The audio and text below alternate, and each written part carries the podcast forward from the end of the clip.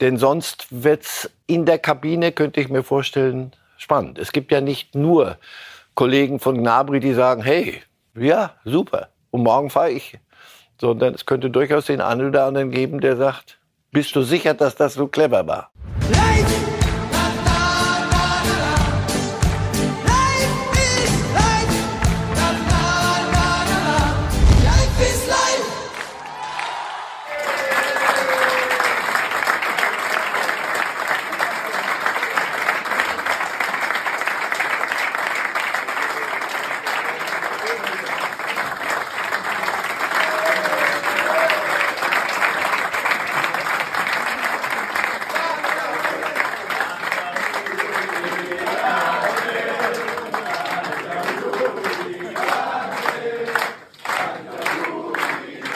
Es wird gesungen für José Mourinho zum Geburtstag. Und damit herzlich willkommen bei Reifes Live an diesem Freitag. Runder Geburtstag bei Mourinho. Und die erste Fachfrage an unseren Experten Marcel Reif ist, wie alt ist er denn geworden? 50, 60 oder 70? Ohne Telefonjoker. 60, glaube ich, ne? Korrekt. Guten Morgen, Herr Reif. Guten Morgen. Hat er sich gut gehalten? Ja, ja. für, für den Aufwand, den er so betreibt, auch mit den Nerven anderer, naja, jetzt, jetzt wird er liefern müssen. Juventus 15 äh, Punkte äh, weg, die sind kein Contender mehr, kein, kein Wettbewerb mehr für Champions League. Also Neapel und dann ähm, Inter und dann muss die Roma in diesem Jahr müssen die Champions League schaffen. Also sonst werden die Gesänge weniger euphorisch. Was Mourinho auszeichnet, bei allem, was einem auch an ihm ärgert, fünf europäische Endspiele erreicht, alle gewonnen und er ist der einzige Trainer, der alle drei europäischen Wettbewerbe gewonnen hat, was in gewisser Weise nachvollziehbar ist. Die Conference League gibt es nämlich erst seit anderthalb Jahren. Aber irgendwie hat er es doch auch am Ende bei Rom geschafft, muss man sagen, mit der Conference League dann nochmal so einen Rausreißer nach oben zu produzieren. Eigentlich dachten wir ja, es ist vorbei, oder? Äh, ja, aber er hätte lieber Champions League nochmal gewonnen, glaube ich. Also von daher, bevor wir jetzt in Jubel. Ich, ich werde nie sein Freund werden, weil ich in seinem Ansatz, er ist mit äh, zu zynisch in vielem und gewinnen um jeden Preis. Aber er hat, er hat große Erfolge gehabt. Das ist un, unstrittig. Nur wie gesagt, jetzt, jetzt hat er, sie haben ihm einen, einen anständigen Kader hingestellt. Jetzt muss er Champions League liefern Ende der Saison und danach reden wir nochmal neu. Wunderbar. Ob dann auch gesungen wird und ob es Torten gibt oder ob die eher durch den Raum fliegen. Also, los geht's bei Reif ist live jetzt mit unserem offiziellen Inhaltsverzeichnis.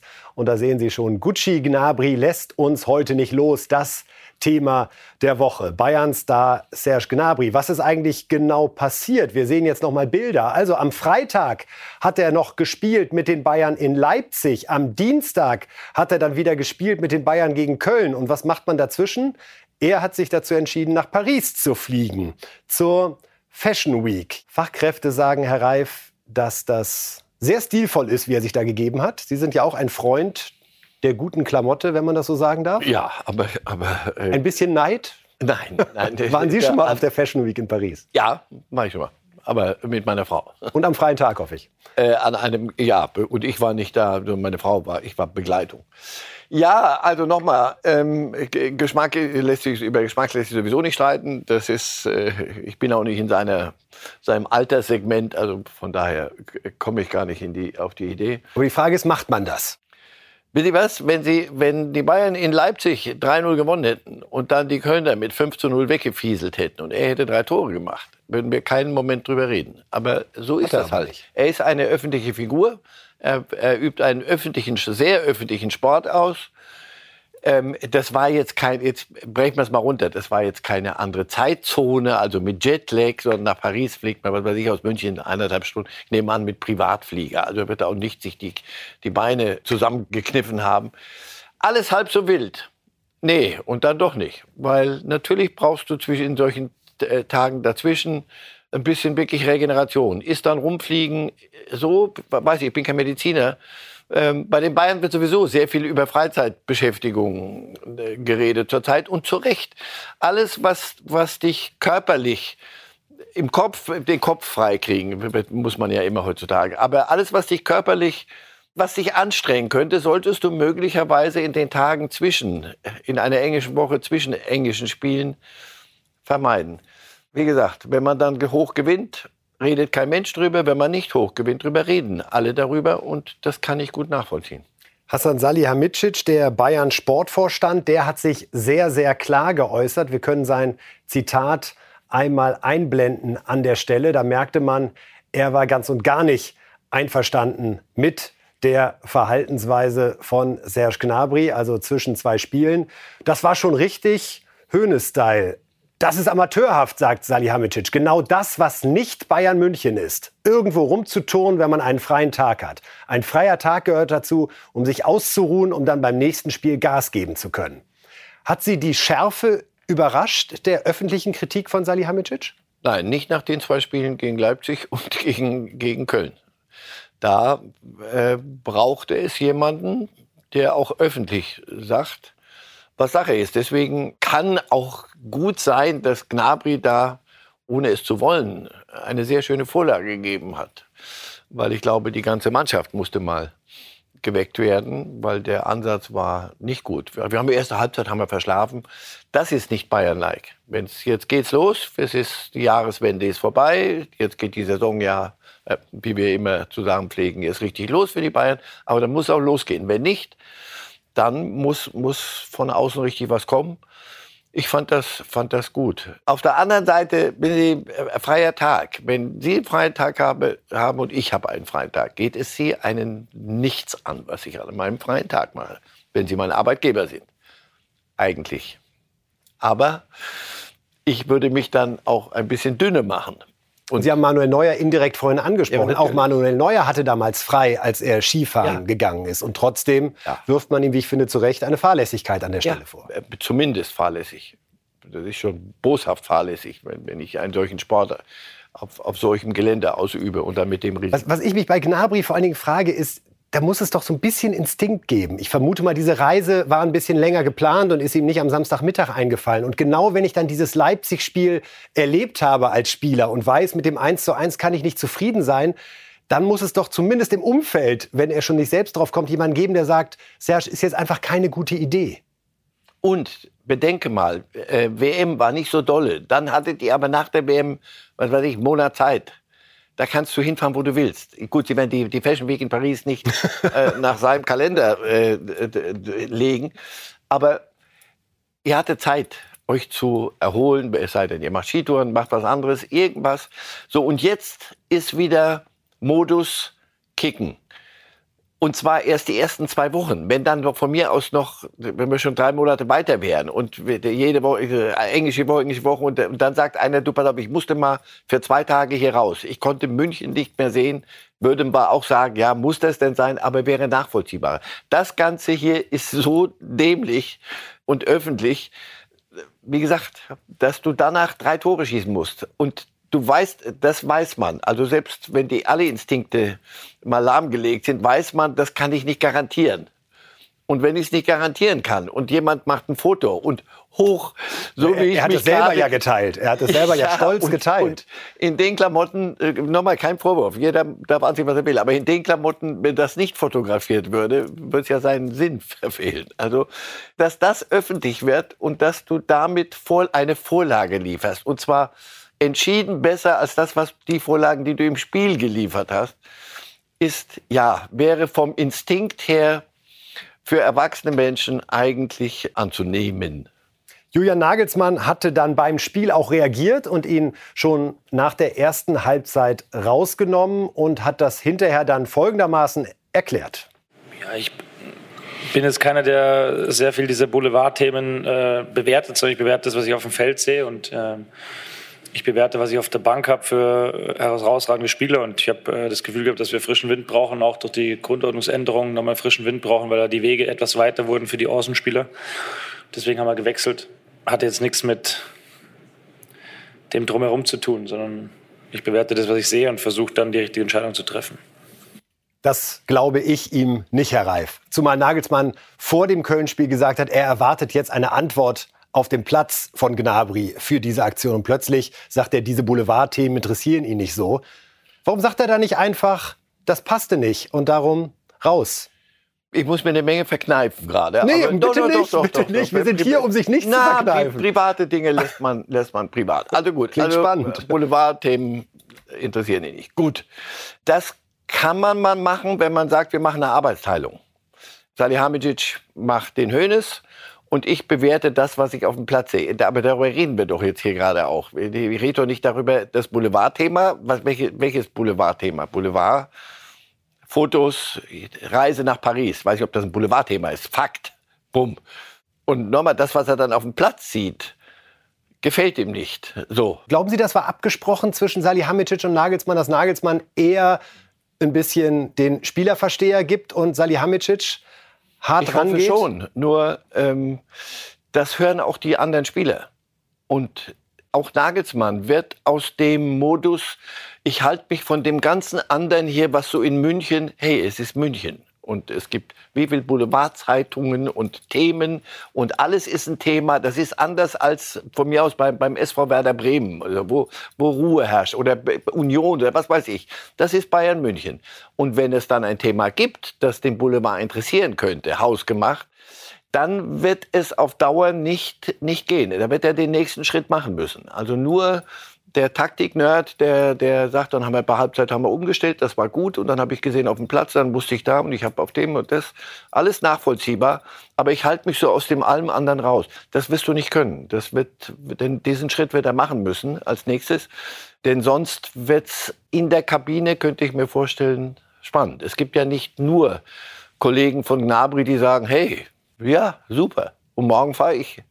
Sondern es könnte durchaus den einen oder anderen geben, der sagt, bist du sicher, dass das so clever war? Reden wir noch einmal über den sportlichen Serge Gnabry, Ralf. Wir gucken einmal auf die Statistik seiner Karriere, die wahrlich beeindruckend ist, wenn man schaut, was er an Toren und Vorlagen in Spielen in seiner Karriere bislang zustande gebracht hat. 75 Bundesligatore in 188 Spielen. In der Champions League 13 Tore in 39 Spielen. Nationalmannschaft sogar 21 Tore in 39 Spielen und jede Menge Vorlagen dazu.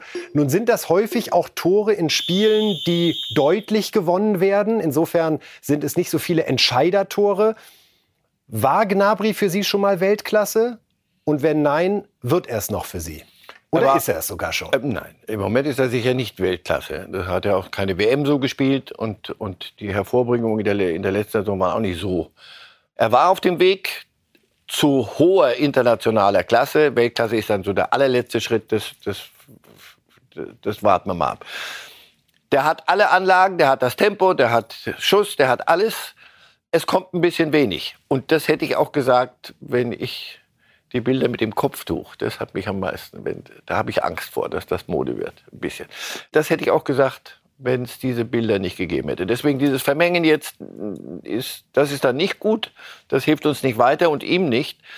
Nur ich, möglicherweise ist, ist der Zeitpunkt auch für ihn jetzt mal ganz gut.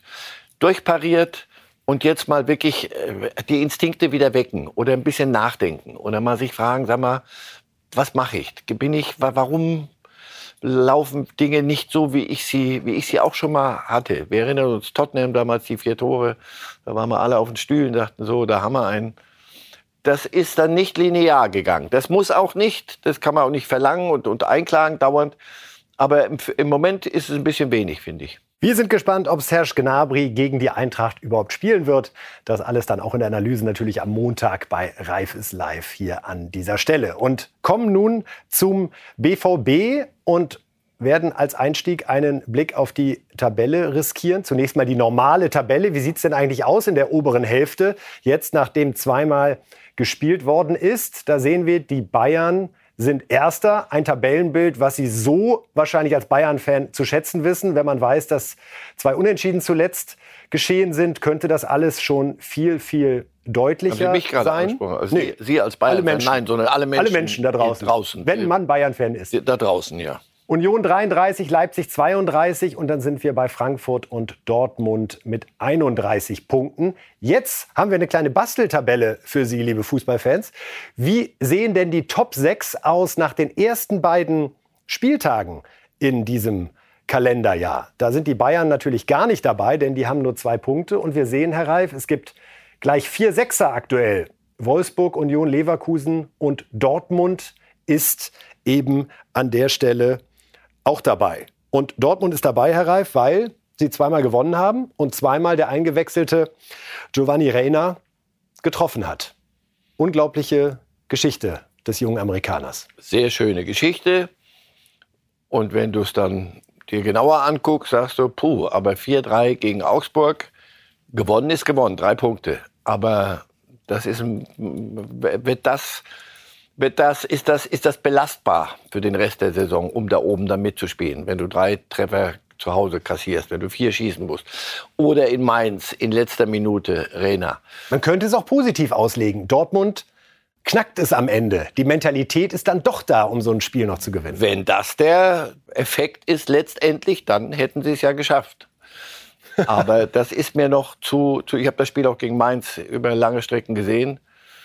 Das ist noch nicht so, dass du sagst, und auf die Art äh, werden wir Champions League Teilnehmer. Dazu sind die da oben. Union macht sich lustig über alle. Union spielt nämlich konstant. Wir haben die letzten Spiele hier nur genommen von Union. Union wäre nicht da, wo sie sind, wenn sie nicht im Gegensatz zu Dortmund und zu manchem anderen äh, einfach konstant ihr Ding abgerufen hätten. Und das, darum wird es gehen. Wenn Dortmund sein Ding abruft und wenn sie, wenn sie stabil werden, gehören sie selbstverständlich da oben hin. Bleiben wir noch mal bei Giovanni Reina, der ja eine sehr harte Zeit hinter sich hat. War zum einen im vergangenen Jahr fast drei Monate verletzt und dann Unruhen rund um die Weltmeisterschaft. Äh, der Trainer Börhalter hatte ihm gesagt, er spielt keine große Rolle bei diesem Turnier, woraufhin er sich offenbar, das gibt er selbst auch zu, in welcher Form auch immer unprofessionell einige Tage verhalten hat, hat dann selbst nur 52 Minuten gespielt bei diesem Turnier und viel prasselte auf ihn herein. Deuten Sie das so, dass er offenbar mental stark genug ist, um das alles zu verkraften, sowohl die Verletzungen, sowohl die Wunderkind-Erwartungen, sowohl nationales Thema in den USA gewesen zu sein? Ja, diese Wunderkind-Geschichte ist ja immer noch. Die ist bei jedem jungen Spieler so. Alle Bellinghams und alle, die guckst du dir so an und dann, wann kommt so der, der Moment, wo sie an diese Hürde kommen, wo so viel von außen kommt und wo ihnen jeden Tag tausend Leute einsingen, sie sind der künftige Weltfußballer und dann müssen sie alles alleine machen und dann rennen sie auf dem Platz rum wie die, wie die Idioten und, und machen da Fehler und da Fehler. Und plötzlich gibt es das Loch. Das ist das Normalste von der Welt. Nur daraus dann rauskommen, das, das, so wird man dann zum Mann, so wirst du ein erwachsener Fußballspieler. Er, er kann sicher mehr als nur ab und zu mal reinkommen und, und dann, ja, mit den Toren machst du dich, zumindest machst du auf dich aufmerksam. Und jetzt geht es darum, dass er, dass er Stammspieler wird. Wir hören uns Borussia, mal den Trainer an. Dazu. Ja, er ist Edin, ein Junge und Borussia braucht solche in Zukunft. Edin Terzic zur Auferstehung von Giovanni Reina, bitte. Dass das nicht leicht war in den letzten Wochen, besonders dann, glaube ich, ähm, aus den amerikanischen Medien, es ist klar.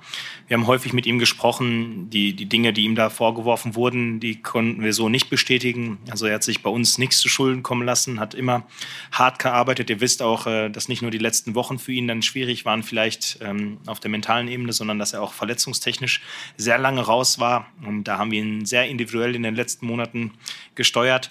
Heute ist er reingekommen. Wir hätten uns erhofft, dass er noch mehr in, im Bereich der Spielbeschleunigung ähm, das Spiel und den Ball so an sich reißt, ähm, dass er dann aber seinen Job erfüllt hat am, am, am, zweiten Pfosten bei der, bei der Standardsituation. Das ist das, was heute sehr positiv war. Er sollte das Tor für uns vergrößern, weil wir den Ball dahin verlängern wollten. Das waren die, die Themen, die wir in den letzten Wochen, ihr wart ja auch teilweise mit in Mabea, immer wieder einstudiert haben, äh, um da gefährlicher zu werden bei Standards. Das war ein Thema. Und dass er sich dann heute wieder eintragen konnte als, als Siegtorschütze, ist natürlich ähm, hervorragend für ihn und wir hoffen, dass er jetzt genauso weitermachen kann. Wieder was Neues aus dem Terzic Fußballlexikon. Er sollte am zweiten Pfosten das Tor vergrößern. Ja. Habe ich so noch nicht gehört in der ich Form. Ich auch nicht, nein. Also immer wenn du denkst, jetzt haben wir es, nein. Und wie, Ballfern. Wie leiten Sie es her, das Tor vergrößern, dass die Position am zweiten Pfosten dazu führt, dass das Tor größer ist? Nein. die Wahrscheinlichkeit erhöht wird, ein Tor zu erzielen. Ein Tor zu schießen, ja, glaube ich, ja. Das vorne ist erstmal, in der, im Zentrum ist der Torhüter und da sind 20 Mann. Und wenn da hinten einer ballfern auf dem entfernten Posten, oh Leute. Ich glaube, bei den Spielern kommt das gut an. Ich glaube, der Spieler kann damit besser umgehen, wenn er weiß, hey, meine Position hier führt dazu, das das dass ich das Tor vergrößere. Ja, gut. Ja, ja wenn es so einfach ist, wenn ich dahinter nicht noch was vermuten muss. Hat auf jeden Fall funktioniert jetzt wieder beim 2-1 in Mainz. Denn Wenn das es daran lag, Tor? dass das Tor dadurch größer geworden ist, ja, dann ist gut. Gut, also der BVB zumindest ergebnismäßig voll in der Spur und hat, Respekt, vier Punkte aufgeholt auf Bayern München an den ersten beiden Spieltagen. Das Wort Meisterkampf nehmen wir an der Stelle noch nicht in den Mund, aber die Saison ist ja noch lang.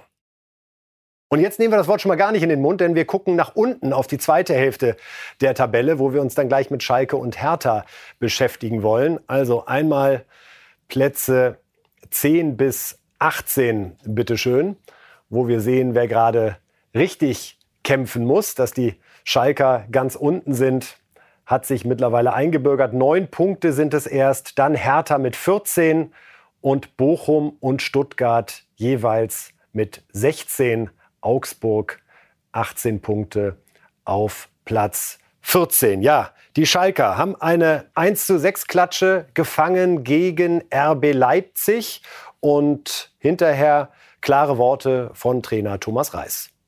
Ja, bleibt eigentlich nur zu sagen, dass es eine absolut enttäuschende Leistung war. Ähm, dass wir fast in, keiner Sekunde, vielleicht gefühlt in der zweiten Halbzeit ein bisschen an die Art und Weise von Frankfurt anknüpfen konnten. Ähm, in der Halbzeit wurde nochmal deutlich gesagt, dass man sich äh, anders präsentieren muss, äh, zumindest zeigen muss, dass man, dass man Herz hat, dass man seinen Mann steht, wenn du 4-0 hinten liegst, ähm, auch in der Art und Weise. Aber wenn du in der ersten Halbzeit keine Zweikämpfe annimmst und im entscheidenden Moment den Gegner laufen lässt, ähm, dann, ja, da muss man auch ehrlich sagen, ähm, hätte man, wenn man äh, die Leistungen äh, leider wiederholen würde, ähm, auch nichts in der Bundesliga zu suchen. Wir wissen, dass wir es besser können. Jetzt muss man uns an die eigene Nase fassen. Heute tut es natürlich ein bisschen weh. Und ja, dann geht es am Sonntag weiter. Also Thomas Reis sagt, wenn sich solche Leistungen wiederholen, hat man in der Bundesliga nichts zu suchen. Herr Reif, eine Frage. Hat Thomas Reis in der Bundesliga was zu suchen? Wenn wir uns seine Bilanz in dieser Saison anschauen, insgesamt zwölf Spiele als Trainer, sowohl anfangs noch in Bochum, dann bei Schalke, zwölf Spiele, nur ein Sieg. Und bei Bochum, das muss man sagen, läuft es deutlich besser, seit er nicht mehr da ist. Er hatte dort sechs Spiele in Serie verloren, bevor er seinen Job verlor. Thomas Letsch, der Nachfolger, hat fünf von zehn gewonnen. Hat Schalke auch ein Reisproblem? Trainer kann nur das rausholen, was ein Kader anbietet. Aber in Bochum offenbar hat er, aus welchen Gründen, das nicht rausgeholt, was offenbar drin ist. Bei Schalke hast du das Gefühl, ich, ich weiß, ich kann Ihnen nicht sagen, wer dort, wer dort gut genug ist für, für, für die erste Liga, weil sie es mir zu wenig zeigen. Und daran wird er sich messen lassen müssen. Jetzt, äh, wenn er es nicht schafft, aus dieser Mannschaft zumindest etwas mehr rauszuholen als das, was sie jetzt gezeigt haben. Darum geht es. Es geht ja in, in, in Frankfurt haben sie 0-3 verloren, aber voll des Lobes alle. Und wenn sie, ich paar Ausschnitte gesehen oder ein paar Phasen, wenn sie da, da ein Tor machen, reden wir ganz anders möglicherweise. So, deswegen bin ich mit solchen so, so apodiktischen Urteilen nicht zu suchen in der Liga, bin ich ein bisschen vorsichtig. Wenn du aber dann zu Hause, Leipzig, ja, alles gut, aber sechs Stück und wenn du so vermöbelt wirst und so gar nichts kommt, also auch nicht das, was du auf Schalke ja immer wenigstens liefern musst, damit die Menschen nicht in die in tiefste Depression ge getrieben werden. Wenn du da so gar nichts hinkriegst, dann allerdings, natürlich muss er sich auch hinterfragen lassen. Denn diese, so eine Leistung, da ist ihm, hat er niemanden erreicht von seinen Leuten. Weil Sie die Reaktion der Fans gerade ansprechen, finden sich die gerade damit ab, dass die ja, schönen Jahre auf Schalke wirklich auf Jahre ich glaube ja, ich glaube, dass sie jetzt begriffen haben, jetzt in der zweiten Saison. Man sagt ja immer, die zweite Saison ist die, die schwierigere nach dem Wiederaufstieg. Jetzt ist die Aufsteigersaison. Ja, aber, aber sie hat natürlich gedacht, Saison sie nach, dem, nach dem Niedergang. In der ersten Saison, also gut, wir sind abgestiegen, Betriebsunfall, es ist halt, ach, die ganze Welt verschwört sich, verschworen gegen Schalke. Ja, alles, was da so rund um, um diese Stadion da so passiert in Gelsenkirchen, das ist immer mehr als anderswo. Und jetzt ist die zweite Saison, jetzt sind wir zwar aufgestiegen, aber wir kriegen es nicht hin. Wir, das, was wir da haben an Möglichkeiten, jetzt ist es mal ruhiger im Umfeld, die Dinge sind geklärt, das ist der nächste neue Trainer. Aber das, was diese Mannschaft anzubieten hat, ist so wenig, dass selbst die Schalker Fans, den Eindruck hatte ich bei dem Spiel, das war, war noch nicht mal böse, die waren noch nicht mal böse, sondern das, ja, das legt sich so wie, wie so grauer Große, Kohlestaub auf alles. Königsgrauer Kohlestaub. Große Ernüchterung auf Schalke und nicht geringer sind die Probleme bei Hertha BSC. Und die spielen ausgerechnet jetzt zu diesem Zeitpunkt gegen Union. Da hat man vor einigen Jahren dann noch gefragt, ja, Wachablösung, kommt das irgendwann? Mittlerweile ist es ganz normal, dass Union in der Hauptstadt die Nummer eins ist. Und äh, Freddy Bobic wurde jetzt auf der Pressekonferenz vor diesem Derby noch mal gefragt, ob denn auf dem Transfermarkt noch was Großes gehen würde für Hertha BSC. Ja, und du gehst auch zum Bäcker und hast nichts in der Tasche und holst so eine Brezel so ungefähr. Ne? Ja? Kriegst du auch nicht wahrscheinlich geschenkt. Also ihr müsst schon die Realitäten sehen und ich muss es ja nicht 100, 100 Mal wiederholen. Ja? Das ist ja nicht mein, mein Wunschdenken. Ja? Ich würde mir auch ganz schnell Messi mal kurz holen, aber wird wahrscheinlich der Gruppe jetzt auch nicht viel helfen. Am Ende des Tages. Äh, wenn wir, sicher, ob der ein Führungsspieler ist. Ja, genau. Ist ein Führungsspieler. ja. Ist ein richtiger Leader. Ja. Weiß der auch nicht hundertprozentig, dass er ein guter Fußballer ist. Ja. Nochmal, auch egal, wenn ein Spieler kommt, wird es für die Gruppe sein. Ja. Und wird es äh, ein Spieler sein, der vielleicht noch eine weitere Option ist. Aber es wird nicht Messias sein. Ja. Das ist sicher. Gut, mit Messi hatten wir jetzt auch nicht unbedingt gerechnet, Herr Reif, aber er vergleicht die finanzielle Situation bei Hertha mit einem Menschen, der ohne Geld einkaufen geht und dann natürlich auch nichts bekommt. Für Sie ein bisschen zu viel Galgenhumor da in einer Antwort oder erzählt er einfach, ja, so ist es halt. Der Frust spricht da schon sehr aus jeder Silbe. Ja, aber er ist der, der Sportdirektor und es gab mal irgendwann Geld, so viel ich, haben wir, haben wir da nicht alle bisschen was kam rein. Windhorst Millionen, haben wir da nicht gesagt, so jetzt passiert aber richtig was bei Hertha. Was ist daraus geworden äh, für die Fortsetzung der, der Elendsgeschichte? Jetzt wieder. Jetzt kannst du doch nicht. Jetzt, die Relegation wird der Hertha die, diesem Jahr möglicherweise erspart. Ja, aber nicht so wie gedacht, sondern weil du direkt absteigst auf die, auf, auf die Art. Und da sind wir wieder bei der, bei der Art, wie das Spiel gelaufen ist, wie viele Dinge du kassierst das ist ja das, was, was auch für die Bundesliga nicht gut ist, auch nach außen. Äh, die, die nicht gut sind, werden so verdroschen, gerade nach dem Jahreswechsel, wie ich das nicht für möglich gehalten hätte. Also, du denkst ja immer wenigstens, ja, sie müssen ja keinen kein soforten Sieglauf starten, aber so mal 0-1 verlieren, 1-2 verlieren, alles geben. Aber so hast du das Gefühl, wie lange müssen wir uns eigentlich mit Hertha und, und Schalke müssen wir nicht mehr lange darüber reden. Also deswegen jetzt dieses kommende Wochenende.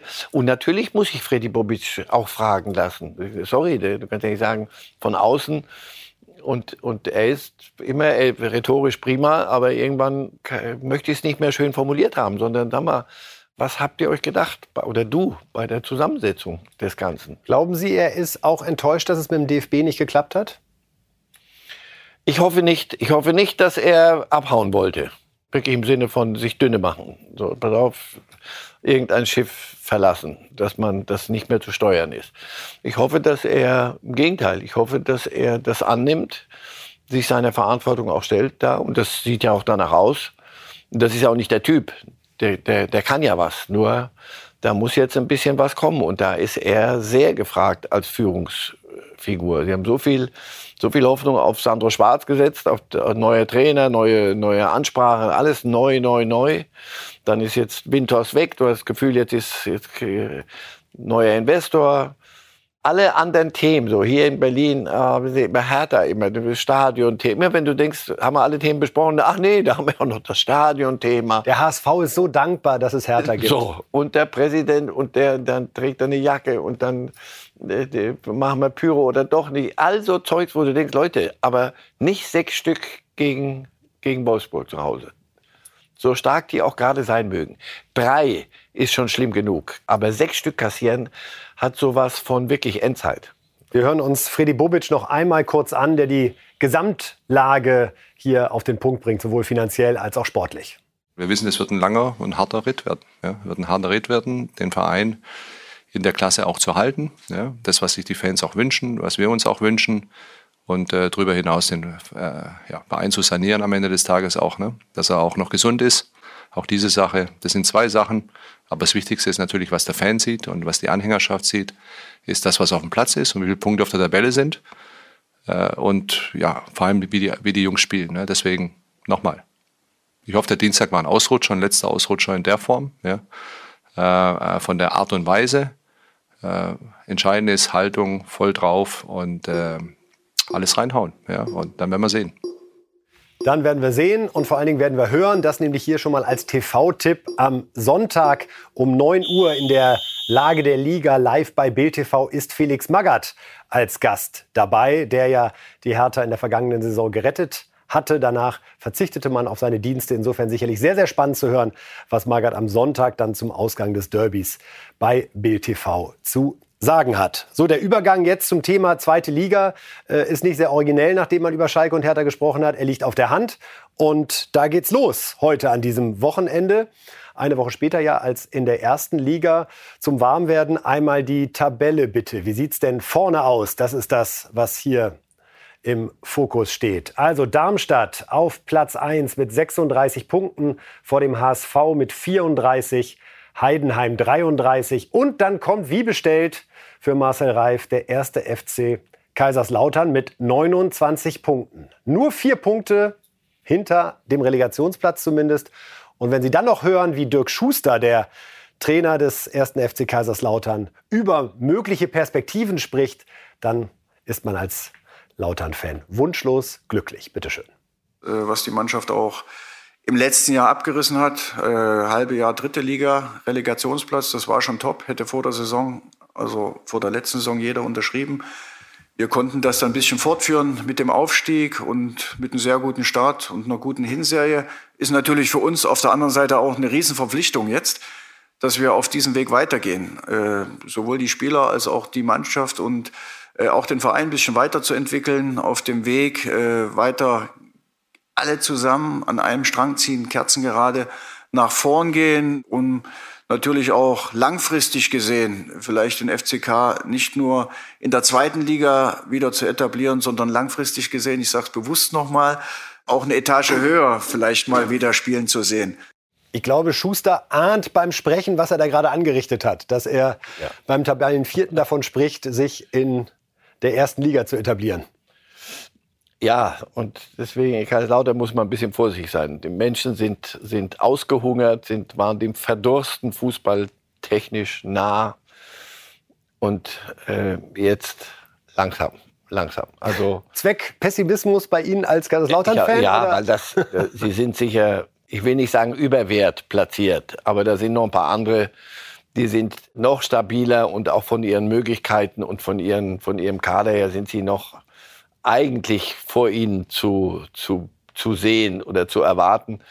Sei doch mal froh, dass du, dass du jetzt wirklich ein stabiler Zweitliga-Club bist. Und, und dann gibt es wieder den alten Spruch, wenn da vorne jemand irgendwas liegen lässt, da sein, wird man da in Kaiserslautern da sein. da sein. Die Menschen würden es, würden es feiern, ganz sicher. Das gilt auch für den HSV und die HSV-Fans, die ja weiter kratzen am Tor zur ersten Liga, aber bislang hat noch keiner aufgemacht in den letzten Jahren. Tim Walter versucht es gerade wieder möglich zu machen. Aktuell ist es ja Platz zwei, aber alles eng da vorne. Und wir hören uns mal an, was für Tim Walter jetzt vor allen Dingen die Herausforderung gewesen ist, ja, in dieser langen Pause zwischen dem Ende sozusagen der ersten Saisonhälfte, dann der WM und jetzt dem sehr, sehr späten Start. Tim Walter. Ich glaube, das war für jeden und für alle, ähm, die im Fußball tätig sind, eine Herausforderung, ähm, das optimale, ähm, äh, die optimale Gestaltung zwischen Training und zwischen Pause. Was für uns gut ist, ist natürlich, dass wir, ja, weil wir auch im Sommer nicht so eine lange äh, Pause hatten, dass der, der Kopf mal frei wird. Ja, dass wir ja, durch äh, letztes Jahr die Relegation endlich mal auch ein bisschen regenerieren konnten und unsere Seele auch baumeln lassen konnten, trotzdem ähm, äh, viel zusammen unternommen haben, äh, dass der Team Spirit hoch bleibt und, äh, und letztendlich haben wir dann für uns äh, den optimalen Weg gefunden, dass wir erstmal frei machen, komplett frei machen und jetzt äh, ziemlich hart gearbeitet haben. Ja, nach so einer langen Zeit ähm, ist ja auch wieder schön, wenn es um was geht. Ähm, äh, jetzt haben wir ein ganzes äh, ein bisschen Vorgeplänkel gehabt und jetzt freuen wir uns, dass wir, dass wir da äh, reinstarten und, äh, und ja, da ansetzen, wo wir aufgehört haben, um letztendlich unser großes Ziel zu erreichen. Und das äh, bereitet uns Freude und genau darauf äh, wollen wir den Fokus legen, dass wir von nichts abkommen, unseren Weg weitergehen ja, und uns nur fokussieren auf die Spiele, dass wir am Ende dann was zu feiern haben. Also Tim Walter sozusagen mit dem Kontrastmodell, ja, da ja, wird noch nicht von der Champions League gesprochen. Naja, aber das, das ist ja ein völlig anderer Ansatz. Kaiserslautern, wie gesagt, gar nicht so lange her, da drohte die vierte Liga. beim HSV droht seit, seit einigen Jahren äh, eine, eine konstante zweite Liga. Und das ist weit unter den Ansprüchen und Möglichkeiten. Überhaupt, überhaupt keine Frage. Also deswegen, wenn es wieder nicht klappt, dann bitte wieder mal ein Jahr Pause als Gesprächsthema. bitte. Schau, du hast das Gefühl, dass sich die Dinge da langsam auch regeln. Und jetzt wählen sie sich auch gegenseitig nicht mehr ab und jetzt haben sie es geklärt. Wer, wer, das ist ja alles das Drumherum, ist ja ist HSV-isch. Herrlich. Herrlich. Naja, das, da, wenn ich da Trainer bin, da, wäre ja verrückt. Wird ja keiner gezwungen. Ja, weil das ja äh, auch einer der Gründe war für das, was für, für, für die, die Liga, in der sich der HSV seit Jahren tummelt. Irgendwas muss ja da mal in, zur Ruhe kommen. Und die gehören in die erste Liga. Punkt Ende. Nun denn, schauen wir mal, wie es weitergeht in der zweiten Liga. Start an diesem Wochenende und speziell der HSV wird uns da weiter beschäftigen. Jetzt gucken wir auf den internationalen Fußball. Da gibt es immer Tore im Programm. Wir schauen zuerst nach Spanien.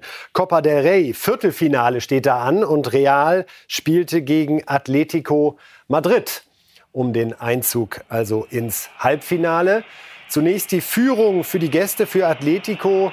Morata ist es, der diese schöne Kombination vollendet. Also im Derby zunächst die Führung für den Gast und Außenseiter. Dann ist es Rodrigo, der zeigt, wie man es machen kann. Kurzes Eck, Herr Reif. Ja, sehr schön. Fußball. Fußball mal zum Copa del Rey ist in Spanien nicht jetzt nicht, nicht der, halten? ja, ist jetzt nicht der Wettbewerb wie in England zum Beispiel, der Pokal, aber hier gibt's im Derby ist es schon wichtig. Hier gibt es Alarm, gelb-rot für Savic der sich da verabschiedet. Gelb-Rot wohlgemerkt, insofern keine Diskussion. Und dann haben die Madrilenen in der Verlängerung zum Glück ja einen, der ab und zu das Tor trifft. Da ganz hinten lauert er schon, ganz alleine. Frage ich mich auch, wie sowas möglich ist. Benzema mit vier Metern Abstand. Hat das Tor größer gemacht. So schaut's nämlich aus. Mit rechts trifft er da zum 2 zu 1 in der Verlängerung. Und kurz vor Schluss Vinicius Junior mit einem ja, komm bitte, schieß ihn doch hier rein, wir stören dich nicht, Tor, kann da ungestört in den Strafraum spazieren und schließt ab zum 3 zu 1. Also Real Madrid im Halbfinale der Copa del Rey und das Ganze wird gebührend gefeiert mit einem schönen Tanz auf dem Platz. Schon mal wichtig, wieder ein Erfolgserlebnis für Real. Real war zuletzt in so einer Delle drin und Barca marschiert. Das tut dann schon doppelt weh. Barça ist das richtige Stichwort, denn mit denen machen wir weiter. Gegen Real Sociedad haben die gespielt. Viertelfinale, Copa del Rey. Zunächst Lattenschuss der Gäste. Da hat es richtig gescheppert. Kubo war das, der beinahe das 1 zu 0 erzielt hätte. Dann gab es Rot gegen Mendes nach Videobeweis, hält da voll drauf. Die vorher gezeigte gelbe Karte wird zurückgenommen und das Ganze umgewandelt in knallrot. So recht. So, und dann ist es Dembele, der sich über rechts anschickt. Kurzes Eck. Ja. Haltbar. Der Torhüter, das spanische Nationaltorhüter. Und was macht man, wenn einem zu langweilig ist, hat sich der Stegen wohl gedacht, spielt hinten einen Fehlpass und gibt so nochmal die Chance zum Ausgleich. Aber dann Glanzparade Ter Stegen. Er hat ja manchmal so Handballaktionen, ne? so aus kurzer Distanz, zack, geht hier der linke Arm raus. Also auch Jubel bei Barcelona. Sie stehen im Halbfinale. Paarungen stehen noch nicht fest. Also Real gegen Barca, das Traumfinale ist weiterhin möglich. So, jetzt geht's nach England. Dort hatten wir, die machen ja ein bisschen komplizierter, im League Cup, da gibt es Hin- und Rückspiel ja, klar, im Halbfinale. Sonst kommen wir nicht auf 100 Spiele. Man hat ja sonst nichts zu tun. Ja. Und Nottingham spielte gegen Manchester United das Hinspiel, also zwischen Nottingham und Manchester United. Und da wurde schon alles Richtung Finale sozusagen gestellt. Hier Rashford, tolles Solo, wie er da die Lücke zwischen den beiden Verteidigern gefunden hat. Großartig. Rashford, einer der, einer der Schlüssel, warum sie so gut sind.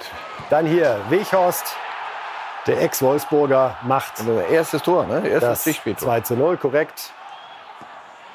Schöner Abstauber.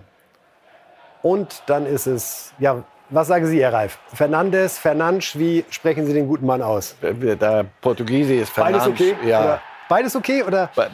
Fernandes, so heißt er. Also Gut, sein, dann, portugiesischer wenn er Name. so heißt, danke, dass Sie Wenn er so Fußball spielt, können Sie ihn nennen, wie Sie wollen, glaube ich. Der Bruno. Der Bruno. Der Bruno, hat es macht. gemacht, das 3 zu 0. Nee, Also, United ist wieder ein Thema. Ist wieder eine Mannschaft, die man ernst nehmen kann. Der Club, der ganze Club. Ronaldo-Thema ist so weit weg, alles erledigt. Trainer, der Sagen hat und eine Mannschaft, die funktioniert. Rashford ist im Moment in der Form überragend, auch in der Liga. Manchmal ist es so einfach. So, das war also Halbfinale League Cup Hinspiel. Heute Abend haben wir jetzt im FA Cup die vierte Runde und da kommt es zum Duell der aktuellen Giganten in England, nämlich Man City gegen Arsenal. Heute Abend also im FA Cup, der zweite gegen den ersten der Tabelle. Und das ist ja eine ungewöhnliche Konstellation mit den beiden Trainern, Guardiola und Arteta auf der anderen Seite. Arteta war drei Jahre lang der Assistenztrainer von Pep Guardiola bei Manchester City. Und es ist spannend, wie Guardiola jetzt noch mal erzählt, was ihm schon aufgefallen ist während dieser Zeit. Denn immer wenn es gegen Arsenal ging mit Man City, dann war da bei Arteta eine Verhaltensauffälligkeit. Ich weiß, dass Arteta zu dem Verein gegangen ist, von dem er immer geträumt hat. Ich glaube, er ist ein Fan von Arsenal, weil er dort gespielt hat, Kapitän war und den Verein einfach liebt. Ich erinnere mich daran, dass er, als wir hier zusammen waren, immer, wenn wir viele Tore geschossen haben, aufgesprungen ist und gefeiert hat. Außer bei einer Mannschaft. Bei einer Mannschaft bin ich jedes Mal, wenn wir ein Tor geschossen haben, aufgesprungen, kam zurück und er saß da. Das war Arsenal. In dem Moment habe ich gesagt, der Typ liebt Arsenal. Und ja, es ist, wie es ist. Es ist also wie bei mir. Wenn ich hier als Assistenztrainer arbeiten würde und Barcelona ruft mich an, würde ich sofort nach Barcelona gehen. Das ist mein Verein. Große Wertschätzung spricht da aus den Worten, oder? Für Arteta? Ja, ja, weil nicht nur menschlich, dass man, lange zusammengearbeitet hat und ob befreundet, weiß ich nicht, aber sich gut verstanden hat. Aber das, was er abliefert, Arteta in, mit Arsenal, das ist ihr Hauptgegner. Wenn sie überhaupt, wenn man auf Guardiola hört, sagt, der will gar nicht mehr von, vom Premier League-Titel sprechen, den hat Arsenal schon längst, aber das ist, das ist Taktik. Aber das, was Arteta da mit Arsenal hingekriegt hat, ja, schon schon bemerkenswert. Die, die, die Geduld, die der Club mit ihm hatte, dann äh, mit, mit einer Mannschaft, die wirklich sowas von auf links gedreht wurde und nur Junge mit ein, zwei, so, so ein Schaka, mit so ein paar Führungsfiguren, Ödegard jetzt. Das ist schon, denen zuzugucken, ist, ist höchst unterhaltsam. Also Guardiola verrät, dass Arteta in seinen Zeiten als Co-Trainer bei Manchester City nie gejubelt hat, wenn Tore gegen Arsenal erzielt wurden. Jetzt wollen wir auch einmal hören, was Arteta selbst zu diesem großartigen Pokalspiel zwischen Man City und Arsenal zu sagen hat. Ich habe immer gehofft, dass es eines Tages der Fall sein würde. Und in dieser Saison passiert es wirklich. Aber dadurch wird sich nichts an unserer Freundschaft verändern. Ich weiß, wie wichtig Pep für mein Leben und meinen Beruf ist. Wir sind sehr gewillt zu gewinnen und werden unsere Vereine beide auf die bestmögliche Weise aufstellen. Und das war schon immer so, seit dem ersten Tag. Ja, kein Zweifel daran. Was glauben Sie, wie geht's aus heute? FA Cup, schneller Tipp, Man City gegen Arsenal?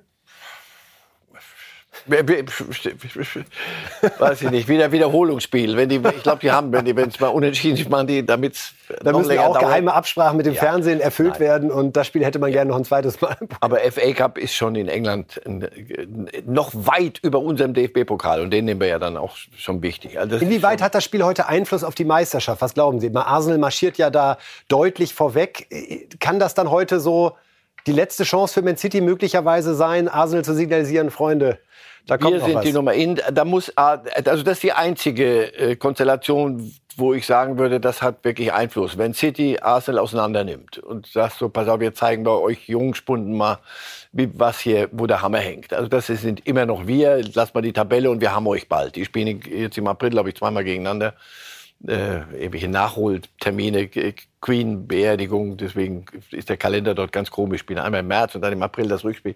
Ähm, da, da ist noch alles drin. Also das, deswegen Guardiola spielt das runter. Also das wäre was heute Abend. Wenn Sie sie, wenn Sie sie richtig verdreschen, dann würde ich sagen, das könnte, könnte bei Arsenal auch ein bisschen was, was kaputt machen oder, oder zumindest äh, ins Wanken bringen. Ja, denn ansonsten sind die von einem Selbstbewusstsein und auch von den Gewinnspielen in der letzten Minute, weil sie bis zum Ende ihren, ihren Kick da machen. Wie gesagt, macht schon Spaß. Und was ist mit Ronaldo eigentlich? Der Name fiel gerade schon mal im Zusammenhang mit Man United, denn da läuft es besser, seit er nicht mehr da ist. Der hat seinen ersten Titel vergeigt, schon im zweiten Spiel. Die Punktspielpremiere in der Liga glückte ja jetzt dann das Halbfinale mit Al-Nassr gegen Al-Ittihad. Und da gab es eine 1 zu 3 Niederlage. Hier sehen wir eine Ronaldo-Chance, die nicht genutzt wurde. Kopfball gehalten. Also Ronaldo verspielt den ersten Titel. Auch dieser Freistoß führte letztendlich nicht zum Erfolg. Herr Reif, was sagt uns das? Das sagt uns. Fehleinkauf. Dass es nicht so leicht wird, wie vielleicht der eine oder andere von außen dachte, oder? Ja, und hoffentlich hat er ein bisschen mehr gedacht, dass da, oder zumindest war ihm klar, dass das nur weil er kommt, nicht von, die Spiele jetzt von alleine gewonnen werden. Also dort wird auch Fußball gespielt. Banalität hoch 6. Und ähm, nur weil Ronaldo kommt, die alle wollen sein Trikot sicher haben, aber während des Spiels, wenn sie dann drei Tore schießen und seine Mannschaft nur eins, ja, auch ein Investment. Was dann mal überprüft werden muss, inwieweit. Geben wir ihm ein bisschen Zeit noch nicht nur äh, weitere Aber schön, dass wir Al-Nasser jetzt verfolgen. Letzte Woche haben wir die, Tabelle, die, die, die Liga. Blick muss ich, wusste, ich hätte nie gedacht, dass ich mich mal mit einem saudischen Club befassen müsste. Das machen wir möglich, Herr Reif. Genauso wie Sie immer Ihre Tipps spendieren zum Bundesliga-Wochenende, die gönnen wir uns am Ende der Sendung von Reif ist live. Auch heute nochmal geht ja direkt los am Freitagabend mit Leipzig gegen Stuttgart. Da haben wir ein 3 zu 0 auf der Tippliste von Marcel Reif. Weiter dann Freiburg gegen Augsburg 1 zu 0. Hertha gegen Union. Da gönnen sie der Hertha ein 1 zu 1. Hoffenheim Gladbach 2 zu 1. Werder Wolfsburg 0 zu 2. Kovac würde weiter marschieren. Mainz Bochum 1 1. Bayern schlägt Frankfurt 2 zu 1 und am Sonntag dann Schalke Köln 0 zu 1. Leverkusen Dortmund 1 zu 1. Und wenn das kein würdiger Schlusspunkt für diese Reifes Live-Sendung ist, Herr Reif, dann weiß ich nicht was. Korrekt. Wann geht's für Sie nach Paris an diesem Wochenende? Alles klar. Gut, wir gucken Fußball, äh, wünschen uns allen ein schönes Fußballwochenende. Danke Ihnen, Herr Reif. Wir bedanken uns wie immer bei Ihnen, liebe Fußballfans, fürs Zuschauen und Zuhören. Am Sonntag ab 9 Uhr live bei Bild TV die Lage der Liga, anschließend international und das Beste von Reifes Live aus dieser Woche. Und dann am Montag um 10.30 Uhr wieder Reifes Live live bei Bild.de. So, jetzt haben wir's. Schönes Wochenende und bis dann. Tschüss, Herr Reif. Live!